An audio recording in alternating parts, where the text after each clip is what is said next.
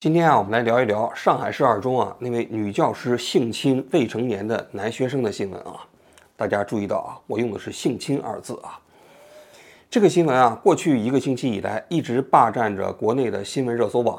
因为啊，这个新闻你看看，复合了好几个因素：婚外恋呢，女教师和男学生啊，又有这种出轨啊等等这种八卦的因素啊。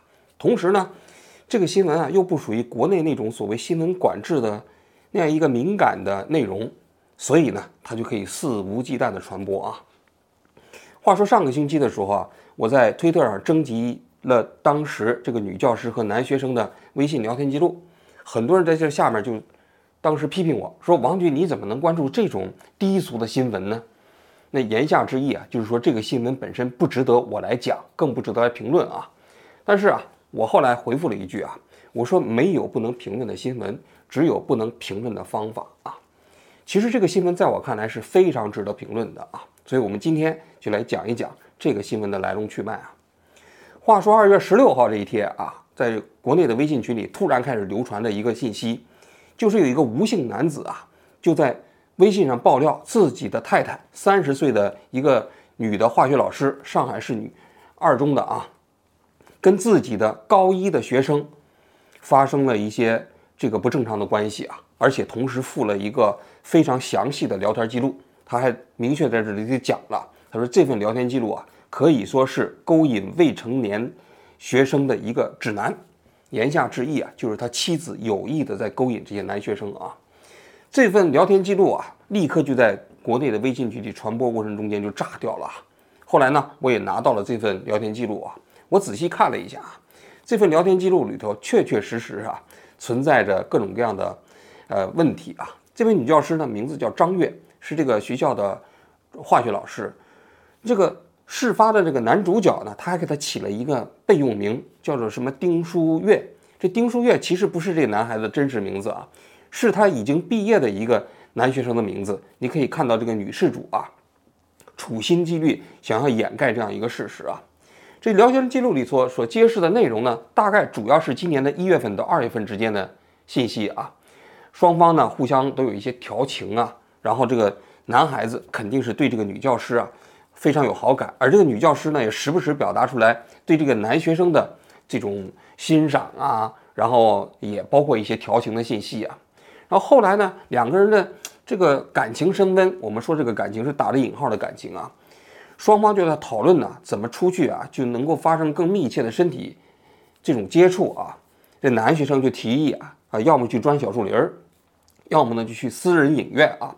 那女教师也表现出来一些所谓的那种抗拒啊，就说你等你毕业以后是吧才能这这样进行啊。但是好像在二月六号这一天呢，两个人还是去了这种私人影院，而且发生了身体上比较密切的接触啊。那么。其实这个聊天记录过程中间，我觉得还有一个信息值得关注啊，就是这个女教师实际上是明确知道自己是一个教师，而对方是一个学生的，所以她知道他们之间的关系不平等，她就跟这个男学生讲，她说你知道了，咱们之间这种关系是不平等的，我是一个已婚的，然后呢，同时是老师，那你愿意接受这种不不平等的关系吗？这男学生就说他愿意接受，他说他没有其他的选择，这是第一点。第二点呢，这女教师透露啊，其实她喜欢这个男学生啊，不是第一次，在过去的时候，她也喜欢过其他的男学生。她说那个男学生啊，好像当时是喜欢另外一个女生，这个女教师啊，心里特别难受，好像是跟这个男学生主动接触啊，导致那个男学生呢，就跟那个女的就掰了，而且说是三年之内都不敢谈恋爱啊。那么由此可见啊，就是这个女教师啊，跟男学生发生这种关系啊，已经不是第一次了。至少这个聊天记录里呈现的内容啊，大概是这样一个事实啊。这个聊天记录爆发出来之后啊，上海市第二中学在二月十九号就发了一个公告，说网上传有传言说他们自己的教师啊跟学男学生之间发生了这种不正当的关系啊，他们去调查就把这个女教师给停职了，等待后续的处理啊。同一天，在网上流传了一份这一个吴姓男子跟上海市的警方之间所做的一个笔录。因为这个吴姓男子啊，其实在网上披露这个信息啊，说到说心里话呢，可能也涉及到处罚了。因为那个他自己的妻子啊，跟那个男学生之间啊，呃发的这个聊天记录，且不说这是隐私啊，更重要的是对方是一个未成年人。所以警方呢可能把他找去了，做了一个笔录啊。这笔录的内容跟他微信的聊天记录之间是完全对应的。那警方就问他说：“你为什么要爆料这些信息啊？”他就说他看到这个聊天记录，他特别生气。然后你确认没确认他们之间有没有发生性关系？他说他也不确认。但是呢，他们后来去了那私人影院，肯定是发生了非常密切的这种身体接触啊。他说你打算怎么办呢？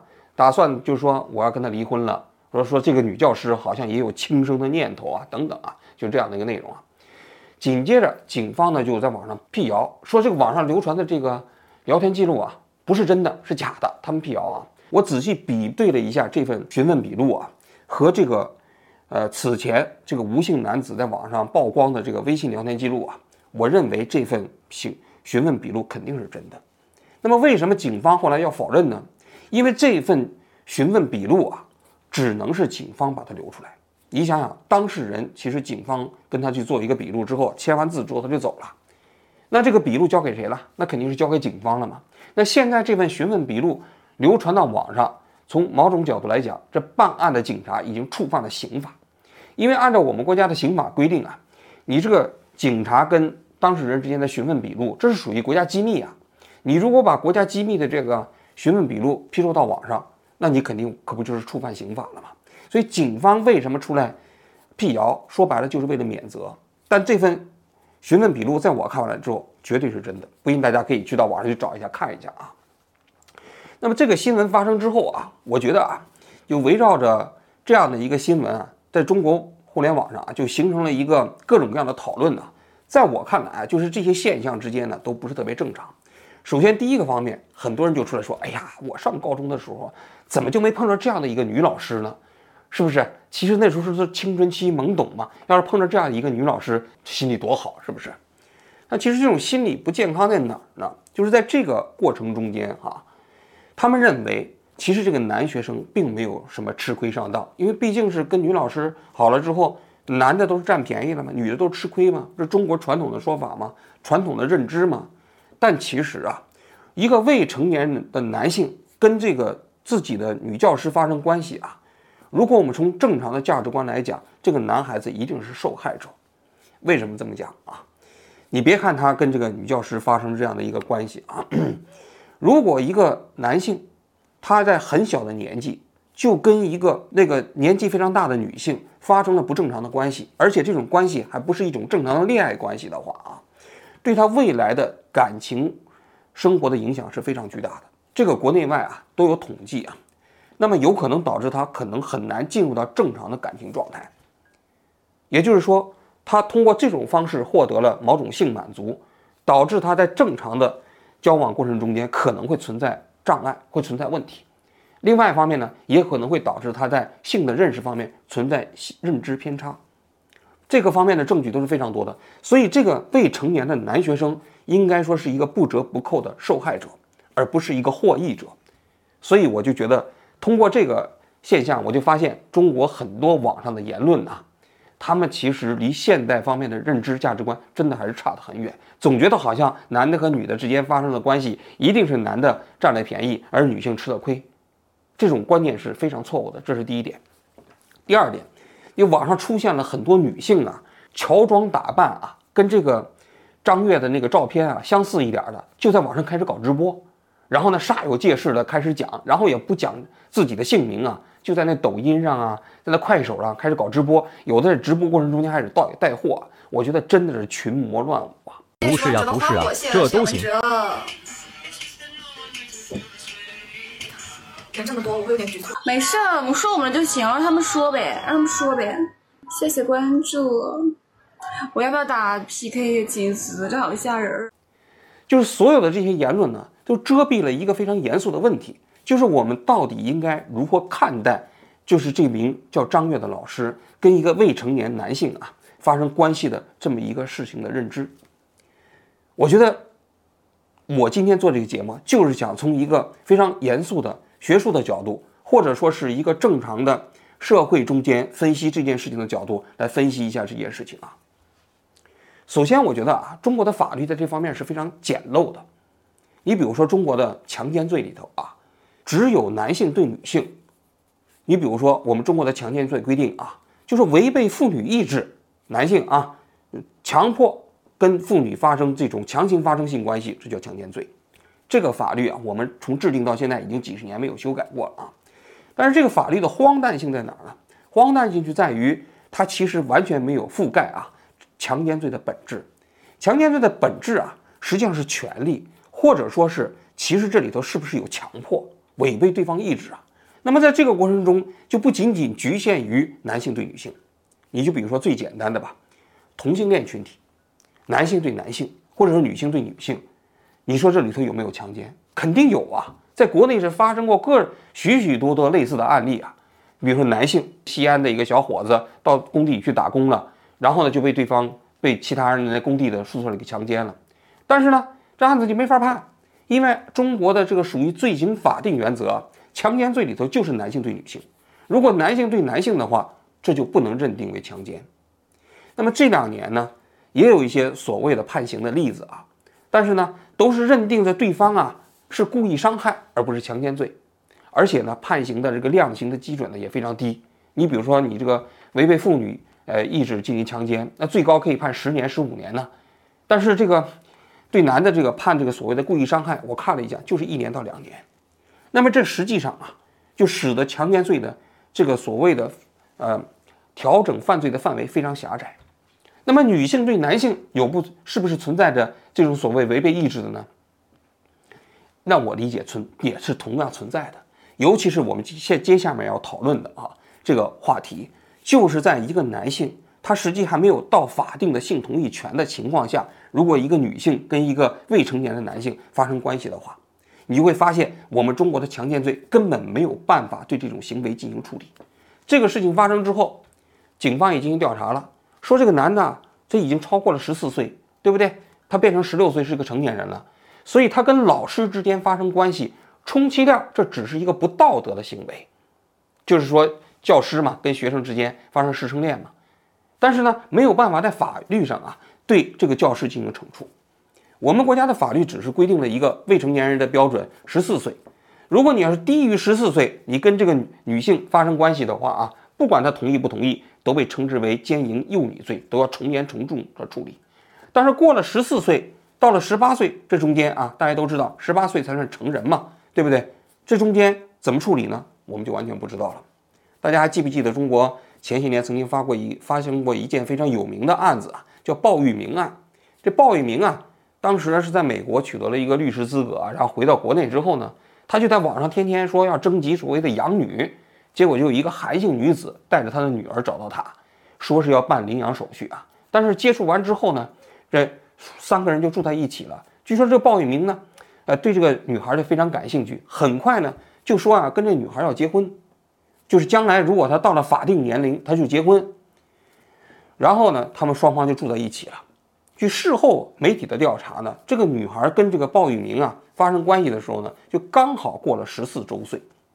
所以后来警方在调查的时候呢，发现啊，过了十四周岁，那于是呢，这件事情啊就不能按照强奸罪来处理了。所以当时这件事情引起了一番舆论风暴，说这种事情太荒谬了，一个四十多岁的男的跟一个十四岁的女孩同居，结果呢，法律拿他一点办法没有。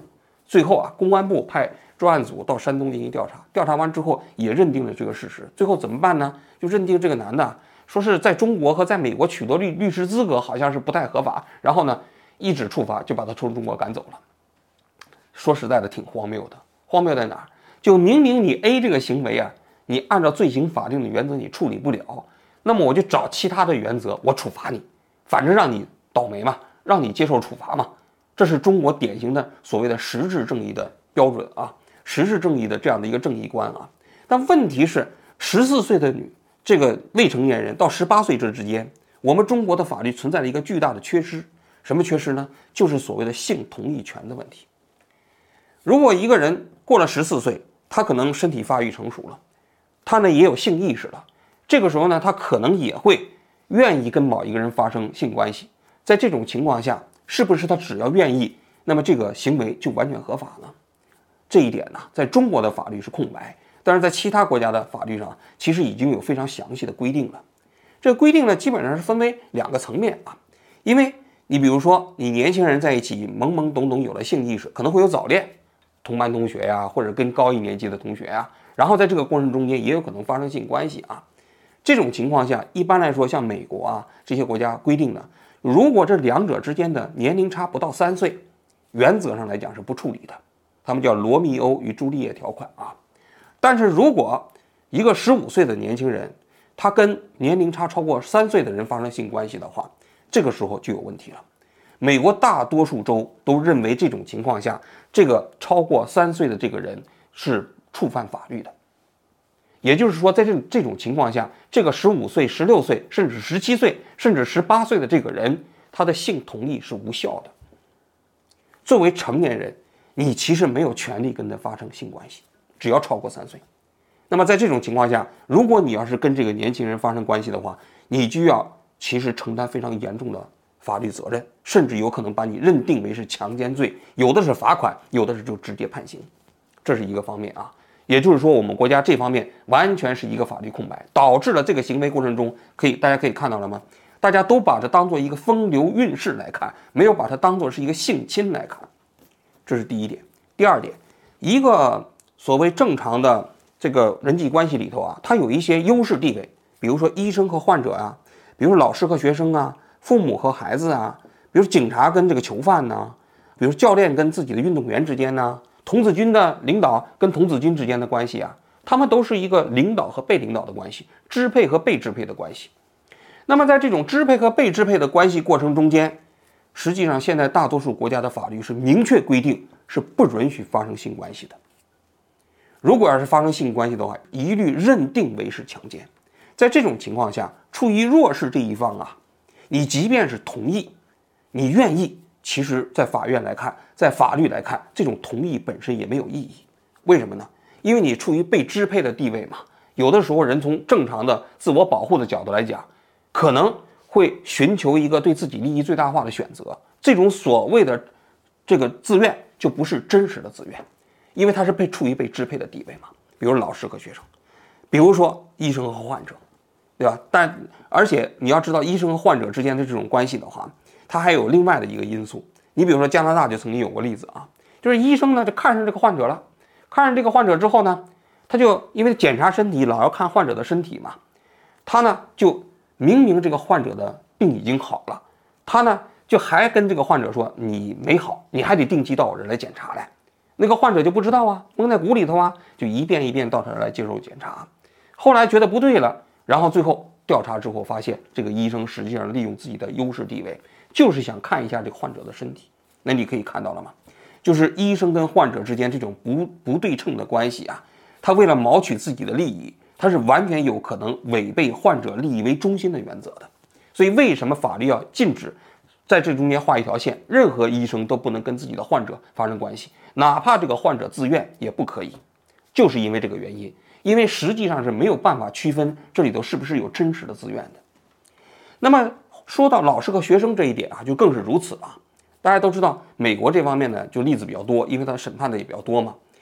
那么在二零一七年的时候啊，美国有一个老师五十岁，他跟一个十五岁的女学生啊，他们两个呢，好像就是发生了这种情感上的关系吧，就被人发现他在这个学校里亲吻这个十五岁的孩子。后来学校要调查的时候啊，这个老师啊，就带着这个学生就私奔了，就跑了。那你想想。这个事情后来美国就全美国通缉这个人呐。通缉的过程中间，一个月之后，在加州的一个小镇里头啊，被找到了。找到了以后，这个老师就立刻就被抓起来了。这个老师被判处了有期徒刑二十年，而且是联邦法院判刑的啊。这联邦法院判刑的后果是什么呢？是没有假释的，所以他必须要服完二十年的徒刑。大家可以看一下，就类似的案子啊，在美国跟中国处理的有多么的不同。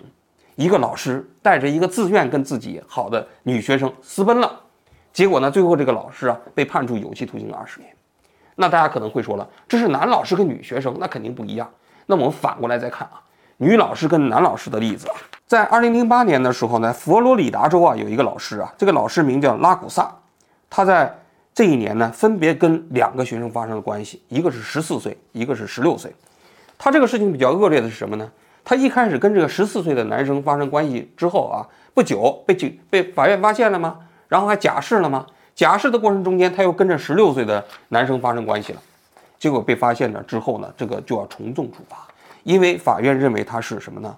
他是有重复性的，就是你此前已经被遭受惩罚之后呢，你又继续犯罪，那么后来呢，他由于在法庭上认罪了啊，那就从轻处罚，被判处有期徒刑十年，而且还规定了，他十年刑期服满了之后啊，还要接受十五年的性犯罪的这个所谓的注册信息公开，这就是美国围绕着尤其是跟未成年人犯罪之间的一个特殊的这个制度啊。就是你如果犯罪对象是个未成年，那么这个时候，这个如果你从监狱里头出来之后啊，有的州甚至让你带电子镣铐，那么大多数州呢都是规定你的信息必须注册公开。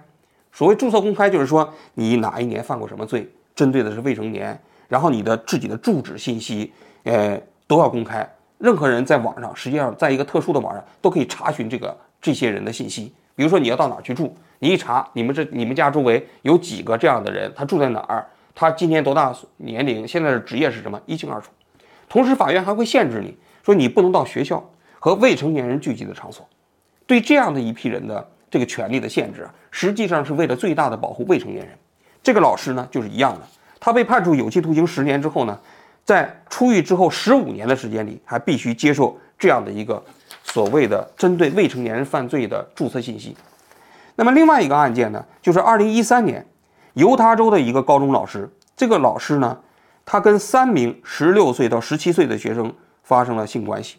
这个案子非常典型，就是说，因为都是对方都是十六岁到十七岁的男生嘛，所以呢，其实这是男生主动跟他调情，因为也身体发育了，高中了，十六十十六七岁了嘛。这个这个老师呢，可能长得也比较好看啊，然后这个男学生就对他调情。调情的过程中间，他就先后跟三名学生发生了性关系。这件事情败露了之后呢，就就上了法庭。上了法庭之后啊，法官在审判的过程中间说，就针对他这个案件的审理啊，不是基于性别，而是基于行为。什么意思啊？就是说，虽然你是个女性，对方是男性，你跟他发生关系，为什么要惩罚你？是因为你是一个老师，你是一个教师，你是一个成年人，而对方是一个未成年人。你应该知道什么是对的，什么是错的。你应该对错误的行为说不，但是你没做到。最后，这个名老师啊，被判处了监禁三十年呢，三十年呢，大家都知道这么漫长的一个刑期。那法官还说，我相信他可能会在这个漫长的刑期过程中间，呃，有足够的时间来反思自己的行为。我举这个案例的这个目的，就是在想说啊，其实类似于教师跟学生。包括女教师和男学生之间的这种所谓的这种关系啊，在国外有一套成熟的法律制度来约束啊，大家可以看一下，是可以判得非常重的。但是现如今发生在中国的学校里面，一个女教师跟未成年的男性之间发生关系啊，大家都把它解读为八卦，解读为风流韵事。为什么？那就说明我们法律在这方面是严重的缺失的，我们没有一套法律标准来衡量这件事情。所以呢，就陷入了到了那种所谓的呃茶余饭后过程中间的八卦。其实从某种角度来讲是非常可悲的。那也就意味着我们学校里头未成年人的利益啊是没有办法得到保证的。尤其是这些男孩子，他们的未成年人的利益是在女教师的这个过程中间是没有办法得到保证的。所以我今天做这个节目的目的啊，也是希望通过介绍国外。这种类似的这样的一个法律规定，也包括他们的案例啊，来反过来说，我们中国发生的这些事情，就这次上海二中发生的事情，我们不应该基基于我前面所说的那个层次来讨论，更重要的是，我们应该反思的是我们的立法缺失了什么，我们应该如何才能保证未成年人的利益，我们应该如何才能约束拥有权利的这些所谓的优势地位的这些所有者，比如说教师啊，比如说警察呀。比如说医生啊，他们面对可以支配对象的时候，他们如何不利用自己手中的权利获得性利益，对这些人进行性剥削，这是一个极其严肃的问题。我希望这个案例啊，真的能够激起中国社会在这个层面上进行讨论，然后在恰当的时机呢进行完善立法。由此呢，我觉得这样的事情发生之后啊，成为新闻才不会成为过眼云烟，成为没有价值的一个所谓的茶余饭后的。谈资。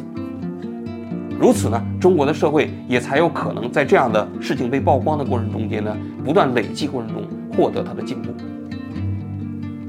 好，我今天就讲到这里，谢谢大家。